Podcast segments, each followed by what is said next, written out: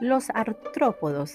Los artrópodos tienen las patas articuladas y un cuerpo dividido en partes distintas, como una cabeza, tórax y abdomen.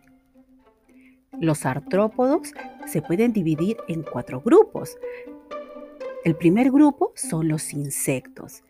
Los insectos son los animales más diversos de nuestro planeta, con millones de especies y aparecen en grandes números. Se estima que más del 90% de las formas de vida del planeta Tierra son insectos. Su cuerpo está dividido en tres partes. La cabeza, el tórax y el abdomen. Tiene tres pares de patas y un par de antenas. Muchas veces los insectos tienen dos pares de alas y son los únicos invertebrados capaces de volar. Entre ellos tenemos, por ejemplo, a la mosca, hormiga, mosquito, escarabajo, mariposa, abeja.